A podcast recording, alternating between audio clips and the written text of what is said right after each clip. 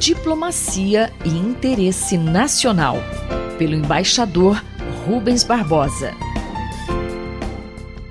Embaixador Rubens Barbosa, o Brasil vem sofrendo uma pressão muito forte com relação à sua política para o meio ambiente, não é? A pressão externa sobre o Brasil na questão do meio ambiente e mudança de clima tem como foco a Amazônia, tanto a preservação da floresta quanto o cuidado com os indígenas que lá vivem. A retórica e algumas medidas tomadas pelo atual governo foram interpretadas como contrárias aos compromissos internacionais assumidos pelo Brasil nos últimos 30 anos e, mais recentemente, no Acordo de Paris de 2015 e no capítulo de desenvolvimento sustentável do Acordo do Mercosul com a União Europeia. Em vista da crescente pressão internacional dos governos europeus e de instituições financeiras que ameaçam boicotar ou proibir a compra de commodities brasileiras provenientes de áreas desmatadas da floresta, ou mesmo dificultar empréstimos a empresas e governos que não coíbam práticas predatórias ilegais, interesses concretos podem vir a ser afetados, em especial no agronegócio e em financiamento de projetos de infraestrutura o acordo Mercosul-União Europeia também começa a ser atacado diretamente e de várias fontes europeias surgem restrições à sua ratificação. O governo claramente perdeu a batalha de comunicação. Não resta muito tempo para o governo sair da defensiva e tomar uma atitude para restaurar a credibilidade externa e restabelecer a confiança nas políticas domésticas para a Amazônia. E o que fazer, embaixador? Será necessária mobilização de forças internas e no exterior para superar a percepção externa negativa.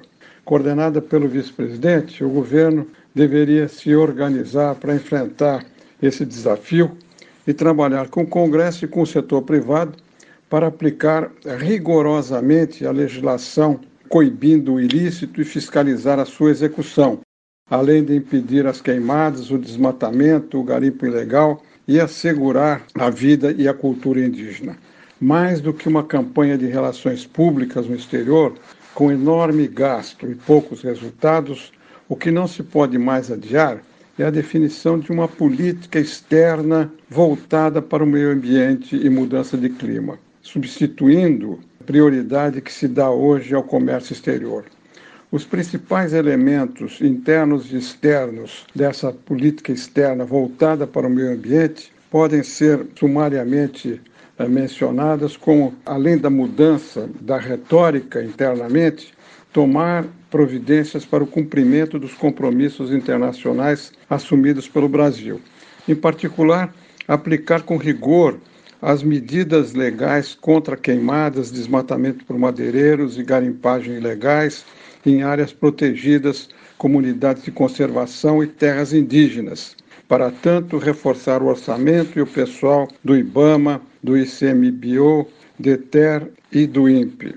Reexaminar a tramitação e aprovação de projetos de leis que se refiram à Amazônia, como o projeto de lei que pretende permitir a exploração mineral e hídrica em terras indígenas e o projeto que trata da regularização fundiária em imóveis da União. Sem falar na instrução normativa da FUNAI eh, sobre ocupação por não indígenas de território indígena em processo de demarcação. Tem muitas outras medidas que deveriam ser tomadas internamente. Externamente, além de fortalecer o Conselho da Amazônia, presidido pelo vice-presidente, negociar o restabelecimento do Fundo da Amazônia, com a Noruega e com a, e com a Alemanha, é, o que seria um ato simbólico importante. E tomar uma série de medidas retomando a participação ativa do Brasil nos fóruns internacionais, tanto de meio ambiente propriamente dito, como agora também nos fóruns financeiros. Há vários grupos de trabalho e fóruns na área financeira que cuida de meio ambiente e preservação da floresta levando em conta o déficit de credibilidade que existe hoje, segundo a percepção do exterior, o governo poderia até convidar observadores externos para visitarem o Brasil, assim como o Congresso. Será isso um sonho de uma noite de verão? Cabe ao governo responder. Eu sou Márcia Vanza e conversei com o embaixador Rubens Barbosa. Diplomacia e interesse nacional, pelo embaixador Rubens Barbosa.